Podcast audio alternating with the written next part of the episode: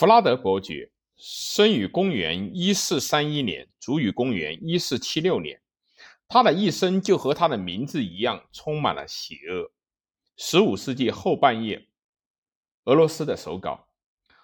弗拉德三世是瓦拉吉亚伯爵，自称从穆斯林的奥斯曼土耳其帝国手中解救了他的基督子民。然而，他更钟情于利用自己的权力施展阴谋诡计，操纵当时的王朝和帝国政治。弗拉德是一个性虐待狂，他堕落、腐化、杀人如麻。如这些残忍野蛮的行为，造就了吸血鬼德古拉的传说。但吸血鬼的传说与事实相比，还是平淡了不少。弗拉德伯爵的双手夺去了成千上万人的生命，从跛脚的老农、流浪汉到贵族和外国使节。他得名穿刺王子。因为他最喜欢的处决犯人的方式是将犯人戳在削尖的木桩上，即在木桩顶端涂上油，然后戳入犯人的肠子。据记载，一四三一年，弗拉德三世出生在特兰西瓦尼亚，就是现在的罗马尼亚境内一座叫做西吉什瓦拉的军事重镇。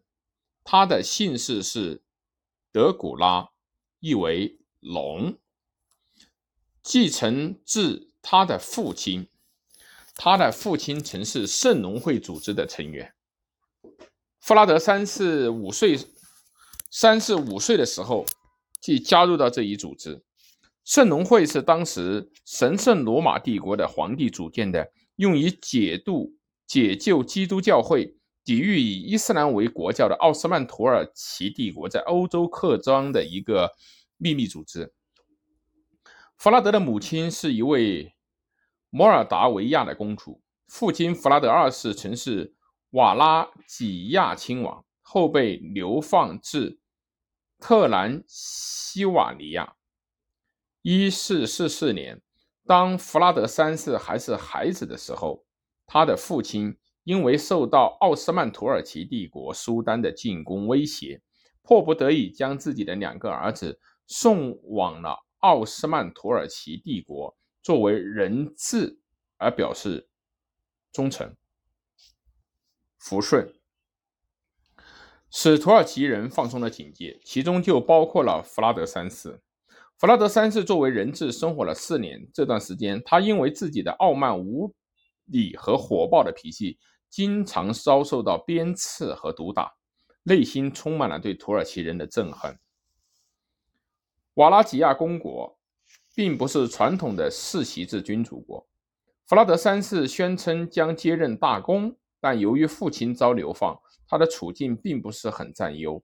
他的兄长米尔查二世于一四四二年短暂的掌权，但次年就迫不得已藏匿起来。一四四七年，不幸被敌人所抓获。敌人将米尔查尔斯的眼睛挖出来烧掉，然后将其活埋。瓦拉吉亚的政客们都是两面派。弗拉德的弟弟即英俊潇洒的拉杜性情残暴，后来为了驱逐他的驱逐他的哥哥，不惜向奥斯曼土耳其帝国苏丹穆罕默德二世寻求帮助。一四四七年，也就是在米尔查二世遇难的同年。效忠于匈牙利白衣骑士约翰·胡里奥迪的波维尔抓获并杀害了弗拉德三世的父亲。他们口口声声叫嚣弗拉德二世与奥斯曼土耳其帝国走得太近。不久以后，奥斯曼土耳其帝国入侵，试图夺取当地的统治权，并于1448年立当时。年仅十七岁的弗拉德三世为大公，作为傀儡，以防胡里奥迪再次搅局，并逼迫胡里奥迪逃往摩尔达维亚。弗拉德三世铤而走险，前往当时与瓦拉几亚公国战争不断的匈牙利。他对抗奥斯曼土耳其帝国的决心给胡里奥迪留下了深刻的印象。最终，他成了奥匈牙利所支持的瓦拉几亚大公的继承人。一四五六年，匈牙利人在塞尔维亚进攻奥斯曼土耳其，弗拉德三世抓住机会并攻占了瓦拉吉亚，杀死了他的宿敌。即来自丹尼斯提家族的弗拉迪斯拉夫二世，为德拉古家族夺回了统治权。复活节的当日，弗拉德三世邀请最有声望的波维尔们出席晚宴，将年龄最长的波维尔杀死，将其余年富力强的人都关押了起来，其中许多人在。弗拉德三世的城堡修筑工事时死掉。当时天气十分的恶劣，而他们的贵族服饰已经破败不堪，只能赤身裸体的去劳作。弗拉德三世新建特尔格维什泰作为自己的都城，下决心要将瓦拉吉亚公国建成一个大的王国，让人们能够在此享受到繁荣与健康。然而，对他来说，那就意味着彻底铲除贵族势力以及任何榨取国家资源的人。他针对的目标也涵盖了最穷困、最脆弱的人，流浪汉、残疾人和精神病患者。上千名这样的弱者受邀前往特尔戈维什泰参加宴会，结果都被锁在大厅中。就在就餐结束以后，他们被活活烧死。受到弗拉德三世邀请前往都是很危险的，但如果拒绝了他的邀请，将会更危险。弗拉德三世还处死被指控有不道德行为的女性，比如通奸。他先割下他们的双乳，然后将其剥皮或者投入热水中烫死，尸体最后还要示众。弗拉德三世把。在特兰西瓦尼亚城里生活的日耳曼商人看作是外国来的害虫，这些人因而成了弗拉德发泄愤怒的对象。一四五九年的圣托罗缪之夜，他下令处死了三万名来自于布拉索夫的商人和波维尔。次年，在西比乌又有一万人被处死。通常这些人死于穿刺的刑罚，这种死法非常的痛苦，往往会延续数小时之久。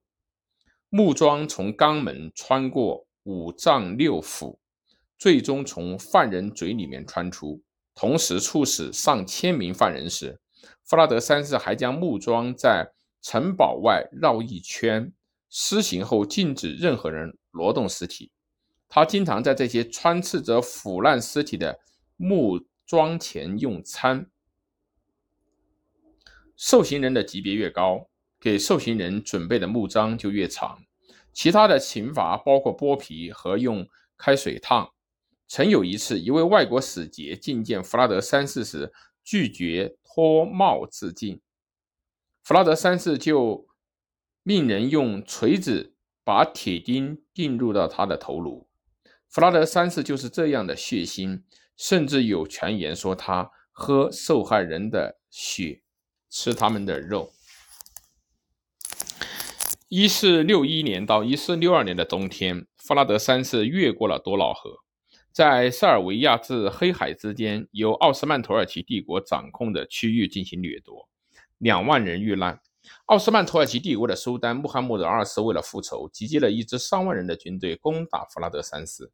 在多瑙河边，他们看见有两万余奥斯曼土耳其人被弗拉德的军队穿刺在木桩上，密密麻麻，像一座森林。